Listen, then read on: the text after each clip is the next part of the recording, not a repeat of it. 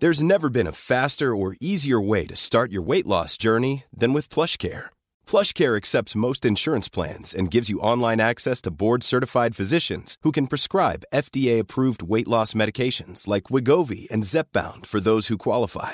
Take charge of your health and speak with a board-certified physician about a weight loss plan that's right for you. Get started today at plushcare.com slash weight loss. That's plushcare.com slash weight loss. plushcare.com.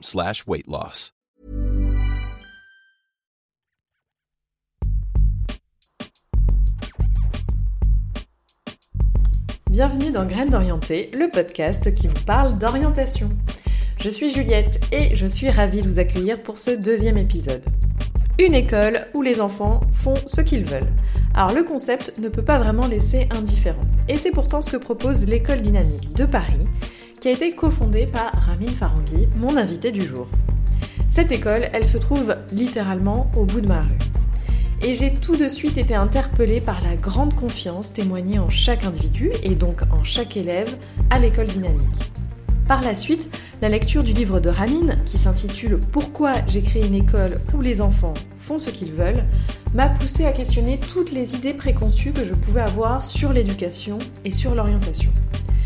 Et vous verrez dans cet épisode, Ramin est revenu sur son propre parcours d'orientation, ainsi que sur les thématiques qui lui tiennent à cœur, et notamment sur la liberté qui devrait être donnée à chacun de réaliser son introspection, de construire son chemin de vie et d'en fabriquer son propre sens. Je vous laisse sans plus attendre découvrir ma discussion avec Ramin. Bonjour Ramin. Bonjour. Et merci beaucoup euh, d'être ici pour l'enregistrement de ce deuxième épisode de Graines d'Orienté. Euh, d'autant plus euh, que l'école dynamique dont tu es un des cofondateurs, comme je le disais en introduction, est juste au bout de ma rue, comme quoi la vie est peuplée de signes, je pense que ça tombe à pic. Et j'attaque tout de suite avec ma première question, euh, qui est quel est le pire conseil d'orientation que l'on t'ait donné ou que l'on puisse donner? Hmm. euh, Alors pour ma part, euh, c'est un peu difficile de répondre personnellement à cette question parce que je n'ai obtenu aucun conseil d'orientation, si je si je réfléchis à ma vie, euh, je pense que j'ai été orienté malgré moi vers des études d'ingénieur parce que j'avais des très bonnes notes en maths et en sciences. Euh, donc je n'ai jamais réellement eu à choisir, j'ai l'impression, j'ai juste été guidé par des forces qui m'échappent plus ou moins. Et je pense que le pire conseil d'orientation qu'on pourrait donner, je pense que tout conseil d'orientation en fait serait malvenu. Je pense que c'est à chacun vraiment de faire son introspection et de réfléchir à sa vie et de la prendre en main et de se dire vers où il ou elle veut aller. Euh, c'est à chacun de, de, prendre le temps de voir le domaine dans lequel il a une réelle appétence et une sincère motivation intrinsèque pour euh, cheminer vers l'excellence et que euh, je, oui, je ne verrais même pas l'intérêt d'un conseil venant de l'extérieur, à vrai dire. Ça me permet de rebondir sur ton cheminement personnel, ton, propre parcours d'orientation, parce que la création, la fondation de l'école dynamique, c'est un, acte particulièrement engagé. Et tout de suite, quand on se penche sur ton parcours, ce qui a été mon cas en faisant mes petites recherches avant d'enregistrer ce podcast, on se dit quelle a été euh, la réflexion euh, qui t'a conduite à, à, la création de l'école dynamique. Hmm. Bah, je pense que la grande chance que j'ai eue dans mon parcours, et la première fois où euh, j'ai pris, euh, j'ai fait un réel choix dans ma vie, euh, plutôt que de m'être orienté, je pense que la grande chance que j'ai eue, c'est justement le contraire, c'est d'avoir été complètement désorienté et d'avoir remis en question le paradigme dans lequel j'étais centré. Et c'est arrivé quand j'avais à peu près 26 ans la première fois. je travaillais pour le Boston Consulting Group, donc j'étais consultant en direction générale d'entreprise. Euh, j'avais mon diplôme de l'école centrale Paris en poche, euh, tout euh, brillé de mille feux. Et à un moment donné, je me suis posé la question, mais pourquoi je fais ce que je fais? Enfin, à quoi ça contribue au juste? Et en venant à la conclusion que c'est clairement d'une part pour enrichir des personnes déjà très riches et de l'autre pour mettre des, on va dire, de, pour catalyser la croissance économique je me suis dit, est-ce que c'est vraiment ma vocation, ma raison d'être ici sur cette planète? Est-ce que c'est ça que j'ai envie de poursuivre pour les, euh, durant toute ma carrière? Et euh, la réponse, c'était intuitivement déjà plutôt non. Et je me suis mis à faire des recherches sur euh, la croissance économique, le pourquoi du comment, et à entendre le point de vue de, décroissant, comme Serge Latouche. Et là, ça m'a vraiment beaucoup touché, et c'est là que j'ai été complètement chamboulé, désorienté dans toutes, mes, dans toutes mes croyances fondatrices, on va dire. Et du coup, euh, ça m'a amené à me poser des questions par rapport à qu'est-ce que je voulais pour la suite. et je voulais faire quelque chose qui était vachement plus proche du terrain, où voilà, je, contribuais à quelque chose d'assez réel, et je suis revenu vers mes vers mes rêves de gosse, de devenir euh, prof. J'adorais mon prof de CM1, j'avais envie de devenir comme lui. Donc à 26 ans, je me suis dit, tiens, je vais écouter cet enfant de 10 ans qui voulait devenir prof euh, à une certaine époque.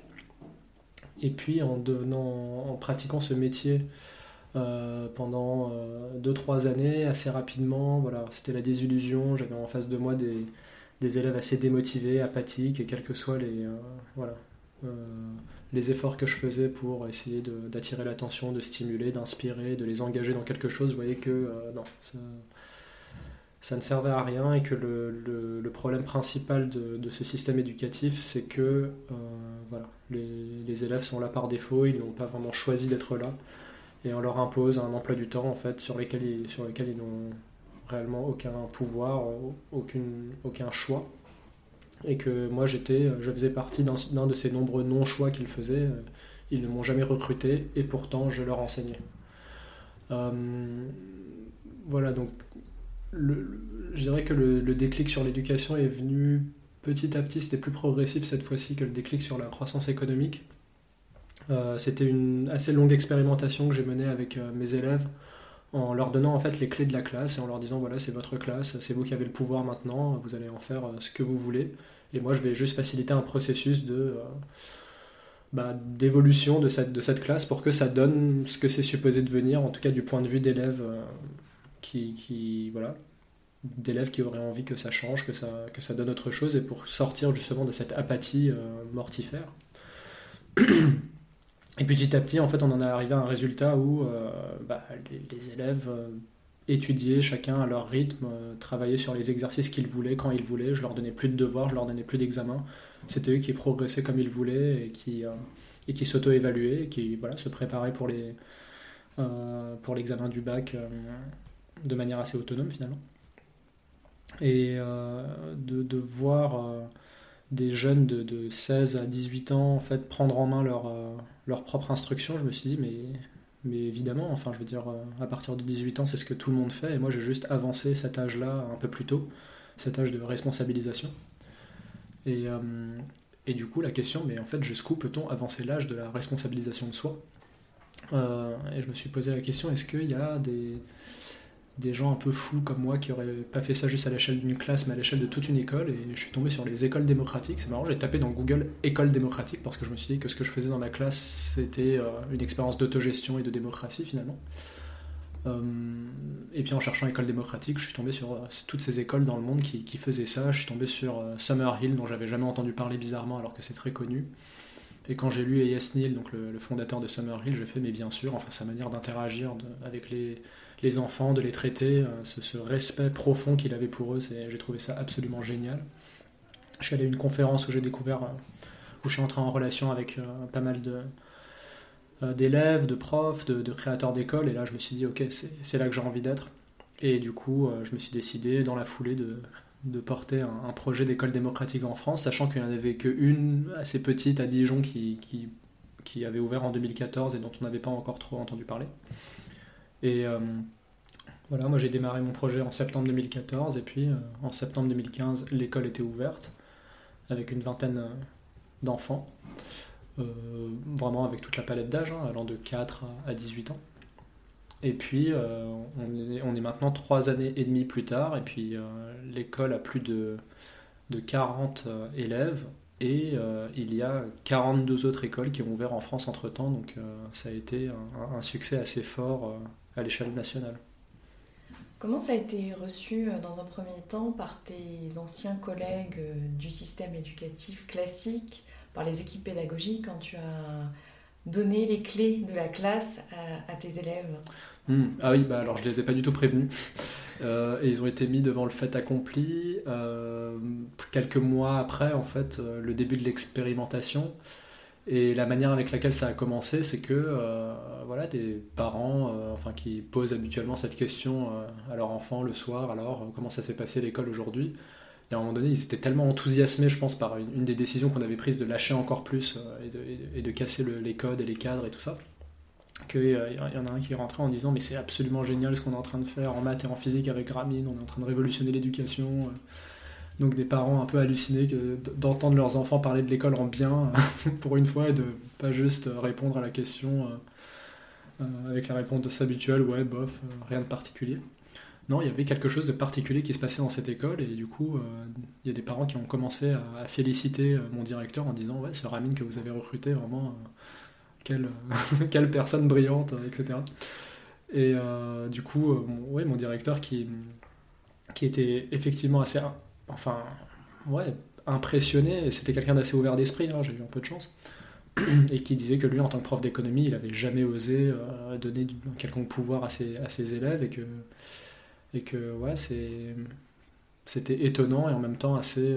ouais, bah, ça, les résultats étaient, étaient clairs. Les, les élèves étaient heureux et ils étaient engagés, ils étaient motivés, ils étaient euh, euh, beaucoup plus efficaces que d'habitude. Ouais, ultimement, ils ont tous eu des résultats très satisfaisants dans, mes matières au bac. Donc, euh, bien sûr que quand on prend la, la, pleine responsabilité de, de ces études, on, je pense qu'on a tendance à, à être plus efficace. Mm. Justement, prendre la pleine responsabilité de son parcours, de ses études, de sa progression, de ses apprentissages, c'est exactement ce sur quoi repose l'école dynamique. Mm-hmm. Et ça me permet de faire le lien avec euh, l'orientation parce que ça semble évident quand on lit les deux que forcément euh, les membres, puisqu'on ne dit pas euh, les élèves de mm-hmm. l'école dynamique, mm-hmm. partent avec une longueur d'avance. Euh, qu'est-ce que tu as pu constater, toi, en tant que membre de l'équipe pédagogique euh, de l'école dynamique, sur euh, la manière dont les jeunes membres, eux, s'orientent ensuite? Qu'est-ce que ça leur apporte? Mmh. Comment est-ce qu'ils arrivent à, à, gérer leur, leur, orientation ensuite? Ouais, alors chaque histoire est, est, très particulière et en trois ans et demi, on en a déjà quelques-unes à raconter. Euh, voilà, sachant que des écoles qui fonctionnent comme la nôtre, euh, ça fait 50 ans qu'elles existent au moins, euh, et qui sont assez, j'ai envie de dire, radicales dans le sens où, contrairement à Summerhill, où où depuis un siècle, voilà, il y a un, emploi du temps optionnel qui est proposé. Donc la grosse révolution, c'était que les cours étaient optionnels et on faisait confiance aux, enfants pour aller en cours le jour où ils en sentiraient eux-mêmes l'utilité. Donc pour moi, cet esprit de consentement déjà était très fort. Euh, mais Sudbury Valley School, il y a 50 ans, donc c'est notre école modèle euh, qui se trouve dans, l'État du Massachusetts, euh, est carrément passé à ne rien proposer du tout, en fait. Avoir juste une communauté d'individus qui sont là et qui... et si on pourrait organiser des cours très formels et hyper structurés et tout ça, mais sauf que ce serait à, des, à, des, adultes et, et, à des membres de les organiser ensemble, en fait, dans, dans un esprit, on va dire, d'entreprise collective. Euh, et en fait, ça arrive très peu. Quand on donne euh, une totale liberté aux enfants, ça, ne leur traverse pas euh, l'idée de, commencer à s'organiser un emploi du temps de cours et tout ça. C'est pas du tout ce qui se passe. ils ont tendance, et c'est leur intuition, à jouer, à discuter toute la journée, et ils ont le sentiment que c'est oui, que c'est comme ça en fait qu'ils sont en train d'optimiser leur, leurs apprentissages, leur propre développement. Et effectivement, ce qu'on peut constater au, bout de, quelques années d'expérience, c'est que clairement les, enfants chez nous se transforment euh, hyper rapidement, ils mûrissent, ils grandissent euh, et ils, se, comportent assez rapidement comme des, êtres assez matures et responsables parce qu'on les perçoit comme ça et parce qu'on les traite en tant que tels. Et c'est ça qui fait euh, voilà, tout, l'intérêt de notre école, c'est qu'on prend vraiment les enfants au sérieux et puis on les traite comme des partenaires, comme des collègues, des, personnes avec qui on coopère et pas des personnes qu'on fait obéir à quoi que ce soit. Euh, donc euh, à, la, question euh, quand est-ce qu'on peut prendre la responsabilité de sa propre vie, pour nous c'est assez simple, c'est depuis le début en fait. Donc on laisse même les enfants de 4-5 ans faire absolument ce qu'ils veulent de leur journée, il n'y a aucune indication, aucun coaching, aucune, aucun accompagnement qui est fait pour leur montrer une quelconque voie.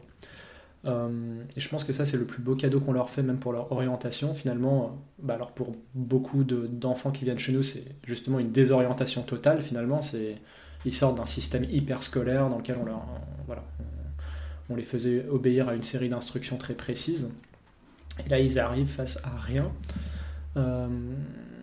et du coup, ils sortent de l'occupationnel, ils sortent de cette idée qu'ils dépendent de qui que ce soit pour faire leur propre choix de, ce qu'ils vont faire de leur journée. et c'est très déroutant, mais du coup, comment est-ce qu'ils trouvent au final leur orientation? Bah, plutôt justement que ça vienne de l'extérieur et qu'ils aient été guidés vers quelque chose et qu'à un moment donné, un conseiller d'orientation leur ait dit, ah bah, voilà, sur la base de tes compétences euh, et, de, et, de, et de, de, ce qui est disponible sur le marché de l'emploi, voilà ce vers quoi tu peux te diriger. Nous, on n'a jamais un processus euh, comme celui-là qui, qui s'opère, c'est plutôt euh, chacun fait son introspection en permanence sur ses appétences, sur ses envies, sur ce vers quoi il ou elle a envie d'aller. Et puis, euh, par tâtonnements successifs et à, travers le flot de la vie, à, un moment donné, ça se goupille et ça se met en place et oui, les, choses se passent. Euh, donc, euh, une anecdote que j'aime bien raconter d'un des jeunes qui est venu chez nous et qui, qui avait fait une sixième assez désastreuse, voilà, un rapport très compliqué avec les profs et même avec les autres élèves d'ailleurs, et qui avait des très mauvaises notes alors que c'était, je pense, quelqu'un qui, qui, a toujours été assez brillant. Euh, il est arrivé euh, chez nous et puis en fait pendant trois ans il n'a que fait euh, alors jouer aux jeux vidéo et discuter avec ses amis et nouer des, relations avec les uns et les autres. Il était vraiment c'était une vie on pourrait dire assez freestyle quoi. et finalement l'année quand il avait 15-16 ans il avait envie d'aller en sport-études. C'était un joueur de volet assez prometteur et, et la filière qu'il euh, qu'il avait envie d'intégrer était assez sélective non seulement sur l'aspect sport, donc là c'était, il avait évidemment toutes les qualités, mais aussi sur les aspects académiques. Et là, bah, ça faisait des années qu'il n'avait pas ouvert un, manuel scolaire. Mais voilà, il s'y est mis euh, à sa manière, à son rythme, euh, il a pris des cours particuliers là où il en avait besoin. Et donc voilà, on était dans la logique où c'est l'élève qui embauche son prof et pas le prof qui impose sa présence aux élèves. et puis il a eu mention très bien au brevet. Donc il lui a permis largement d'intégrer la filière qu'il voulait.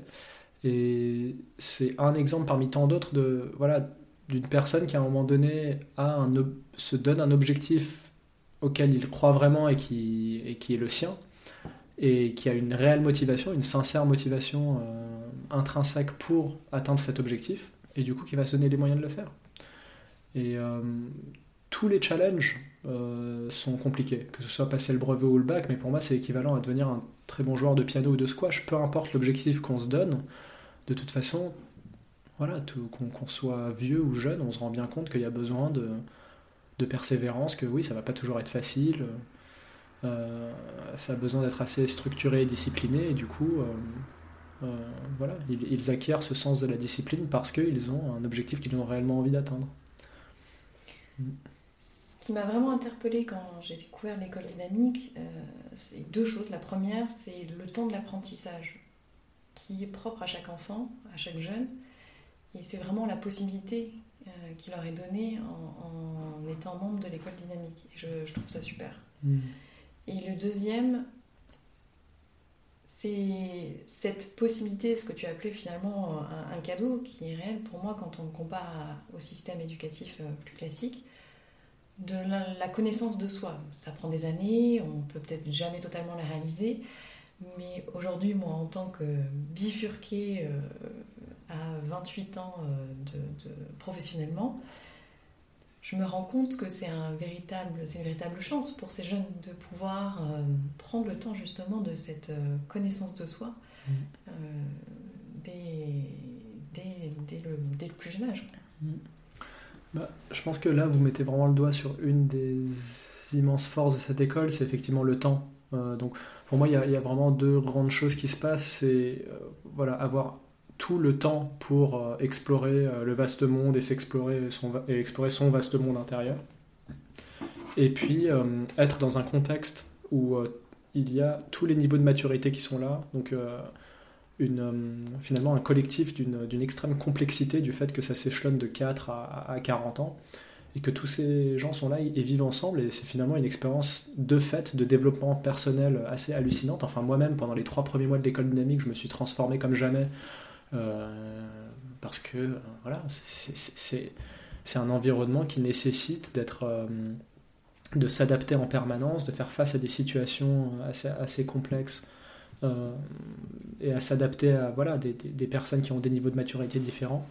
Pour les enfants, c'est assez génial qu'ils puissent être dans un groupe de copains multi-âges où certains ont 4 ou 5 ans de plus qu'eux et d'autres 4 ou 5 ans de moins qu'eux.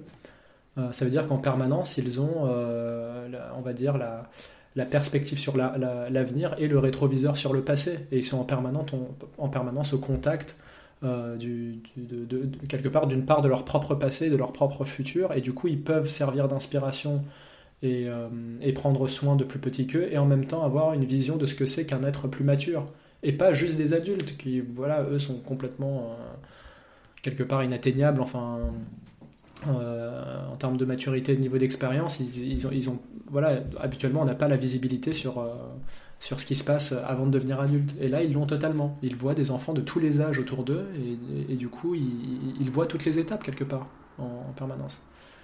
Et euh, ce qu'on constate, c'est, voilà, enfin, il faudrait venir rendre visite à cette école pour le constater de, soi-même, mais il y a vraiment cette, cette ambiance de, sérénité où chacun s'affaire à ses propres occupations, voilà, un groupe quand même mélangé de, 4 à 19 ans, on pourrait imaginer que c'est une sorte de pagaille totale. Et, bien sûr que là, si on prenait juste un groupe au hasard d'enfants qui viennent d'une scolarité conventionnelle et qu'on les lâchait dans un, lieu en liberté, ce serait vraiment une sorte de chaos euh, euh, absolu. Euh, mais nous, on a instauré énormément de structures, énormément de cadres, de, règles, de respect tout ça. Enfin, on a tout un, tout un processus pour faire respecter les règles. Et, et au-delà de ça, il y a toute une culture de la, liberté qui s'est installée avec, euh, les années euh, et qui fait que euh, a affaire à des, enfants qu'on a l'impression d'être tous des sortes de surdoués parce qu'en fait, on, vient et puis ils se comportent juste comme des personnes normales, en fait, parce qu'on les a traités comme des personnes normales.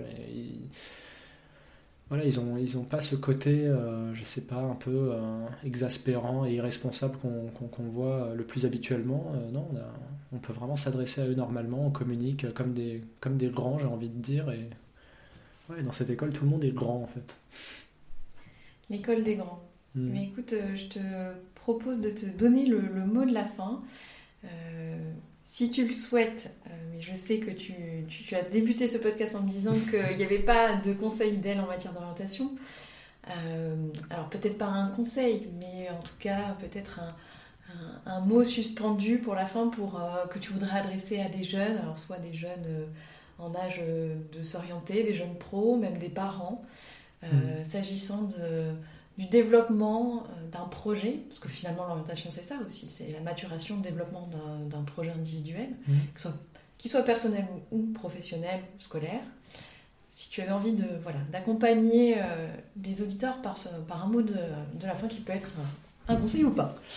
Alors en fait je vais, je vais quand même jouer le jeu et je vais reprendre euh, un, conseil que Yuval Noah Harari donne dans, dans 21 leçons au 21e siècle. Donc euh, c'est un auteur que j'apprécie beaucoup, un intellectuel qui a énormément impacté, euh, on va dire, la vision globale des choses et, même, ouais, j'ai envie de dire, la pensée historique et en fait la pensée historique et anthropologique en France, parce qu'il y a eu des centaines de milliers de, lecteurs en France. Donc euh, voilà, le célèbre auteur de Sapiens, Homo Deus et, 21 leçons. Et dans 21 leçons, il y a un passage sur l'éducation, je pense que c'est la 19e leçon, euh, où en gros il dit ne, prenez pas trop les adultes euh, au sérieux, enfin ne suivez pas juste bêtement ce qu'ils disent. ils n'ont pas forcément la vision globale et surtout l'intuition sur le fait qu'il y a un avenir extrêmement incertain qui est en train de se profiler et qui va très probablement nécessiter euh, une capacité de flexibilité, de, euh, de, résilience face à l'adversité, d'aisance avec l'inconnu, et qui sont des choses qu'on ne va pas forcément apprendre dans une école qui est hyper prévisible, où on a un emploi du temps euh, sur l'année qui est, calé et, où on sait ce qu'on va faire. et donc pour lui, clairement, il le dit, le, système tel qu'il est aujourd'hui est en faillite et il n'y a, plus aucune raison de, continuer euh, avec ça. Euh, et du coup, euh, ouais, vous mentionnez aussi à l'instant, mais cette quête de connaissance de soi, c'est le principal conseil qu'il donne, c'est de partir dans cette quête et de, s'accorder le, temps de l'introspection pour euh, pour savoir qui on est, quelle est notre place dans ce monde, et puis à, arriver à y trouver du sens, arriver nous-mêmes à fabriquer notre propre sens, sachant que la vie n'en a réellement pas, et donc si on a envie de, rester intègre dans ce monde, il vaut mieux arriver à, fabriquer du sens. Et, du coup, être l'auteur du, récit de sa propre histoire, être être l'auteur du script de sa vie. Euh, moi, c'est personnellement la, chose que je trouve la plus ambitieuse et la plus merveilleuse. Et euh, je pense qu'à un moment donné, ça deviendrait même indispensable dans, un monde où il n'y aura plus un patron à la sortie, euh, patron, un patron providence qui voudra bien nous, nous, donner un job où on pourra continuer à se comporter comme un bon élève. ces jobs existent de moins en moins et, et je pense qu'on se se dirige vers un avenir où, euh, comme le dit Harari, où cette euh, immense classe moyenne de travailleurs, qui est toujours assez, euh, assez immense, risque de devenir une, classe d'inutiles. Et quand il y a un avenir comme ça qui se profile, alors ça peut être extrêmement flippant ou au contraire ça peut être considéré comme une opportunité de réinventer même le, sens d'être un citoyen dans ce monde et de, et de, à quoi ça correspond. Ça nous ouvrira peut-être à davantage prendre soin de tout, en fait, prendre davantage soin de nos enfants, prendre soin de nos relations avec les autres, euh, prendre soin de, la terre et la, régénérer, euh, après avoir été abîmé depuis des dizaines d'années. Euh, bref, beaucoup de choses dans ce monde nécessitent du soin, et si on en arrive à avoir beaucoup de temps libre, eh ben, il y a des chances qu'on en fasse bon usage en fait. voilà. Eh ben, merci beaucoup d'avoir joué le jeu jusqu'au bout, et merci pour ton temps. Mm, merci Juliette.